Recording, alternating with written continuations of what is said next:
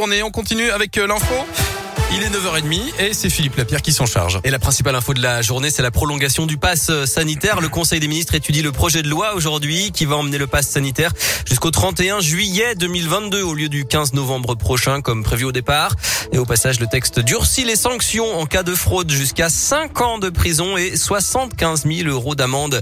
Dans l'actualité, à Lyon, un danger grave et imminent. C'est ce que dénoncent les pompiers de l'aéroport de Lyon-Saint-Exupéry selon le site Médiacité. Ils feraient régulièrement des semaines de 72 heures de travail pour pallier le sous-effectif. Peut-être euh, la fin de la galère pour Iman et Rabat, ces deux étudiants en grève de la faim et qui demandent une place en master. Euh, devant l'université Lyon 2, ils ont levé le camp selon le progrès. Le rectorat affirme avoir fait des propositions dans l'académie de Lyon et attend leur réponse. Ce couple vient d'acheter une maison aux enchères pour un million d'euros à Pierre Bénite, mais ne peut pas y vivre. L'ex-propriétaire squatte toujours les lieux selon France 3. Pour le moment, la préfecture n'aurait pas donné suite aux demandes d'expulsion.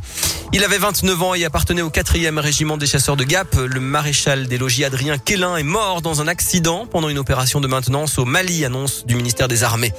L'Asvel renverse le champion d'Europe en titre l'Anadolu FS Istanbul, vainqueur de l'Euroleague la saison passée, 75 à 73 hier soir à l'Astrobal.